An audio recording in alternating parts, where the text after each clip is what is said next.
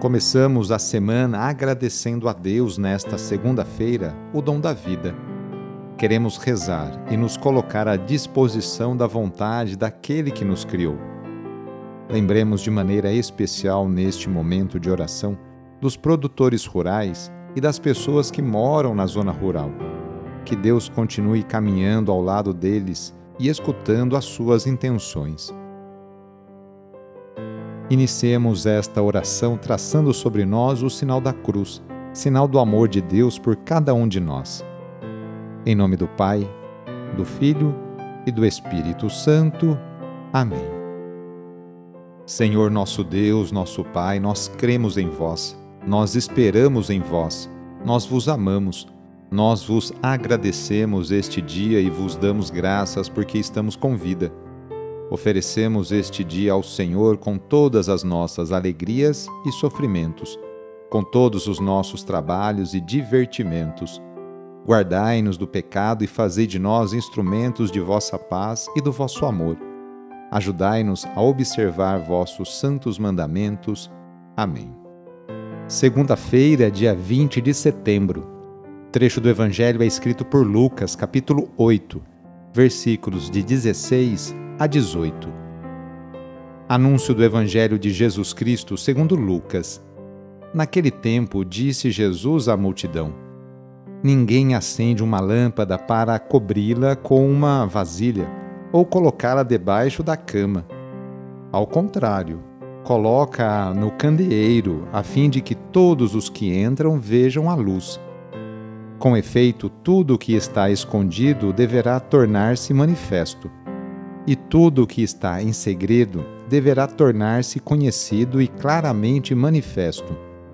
Portanto, prestai atenção à maneira como vós ouvis, pois a quem tem alguma coisa será dado ainda mais, e aquele que não tem será tirado até mesmo o que ele pensa ter. Palavra da Salvação. Os discípulos receberam a explicação da parábola do semeador e foram iluminados. Não devem guardar para si o tesouro precioso dos ensinamentos do Mestre. Ao contrário, devem ser luz para o mundo. A palavra de Deus, de fato, tem cunho universal. Não é exclusividade de grupos fechados. Sendo palavra que liberta, não pode ficar oculta ou abafada. A palavra de Deus não está algemada. Em outra passagem, Jesus disse: O que vocês disserem no quarto ao pé do ouvido será proclamado sobre os telhados. A seus discípulos e a nós, Jesus recomenda abertura de coração para acolhermos sua mensagem em medida generosa.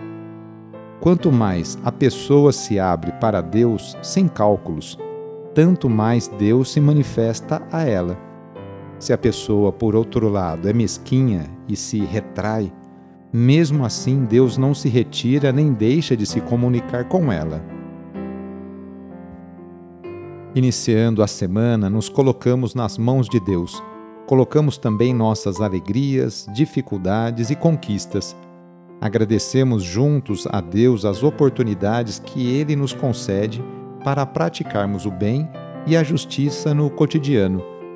Invoquemos neste dia a bênção sobre o ambiente de trabalho, por intercessão de São José, esposo de Maria e padroeiro de todos os trabalhadores, rezando.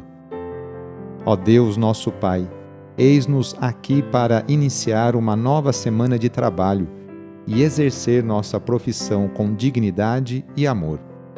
Oferecemos nosso suor, lutas, alegrias e dores. Agradecemos pelo emprego e pelo pão de cada dia. Pedimos em especial pelas pessoas desempregadas. Faze com que superem com fé e esperança essa dificuldade. Senhor Deus, inspira-nos a sermos bons profissionais e justo com todos Dá-nos saúde para trabalhar todos os dias e proteja-nos dos acidentes. Concede-nos e aos nossos companheiros de trabalho uma jornada feliz e abençoada. Enquanto nós trabalhamos, guarda também a nossa família e a nossa casa na tua paz. Tu que és o mestre de todas as profissões, derrama a tua bênção sobre todos nós, trabalhadores, e pedimos a poderosa intercessão e proteção de sua mãe, Maria Santíssima, e de seu pai adotivo, São José. Ave Maria, cheia de graça, o Senhor é convosco. Bendita sois vós entre as mulheres, bendito é o fruto do vosso ventre, Jesus.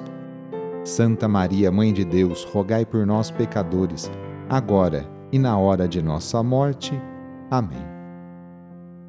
A nossa proteção está no nome do Senhor, que fez o céu e a terra. O Senhor esteja convosco, Ele está no meio de nós. Pela intercessão de São José, desça sobre você, sobre a sua família, sobre o seu trabalho, a bênção do Deus Todo-Poderoso. Pai, Filho e Espírito Santo. Amém. Sou o padre Edmilson Moraes, salesiano de Dom Bosco e moro atualmente em Piracicaba, no estado de São Paulo. Que Deus continue abençoando você e sua família. Fique na paz do Senhor e em suas bênçãos, porque Ele sempre acompanhará você. Cuidado ao sair de casa. Cuide de sua higiene. Use a máscara e lave sempre suas mãos com água e sabão. Abraço e até mais.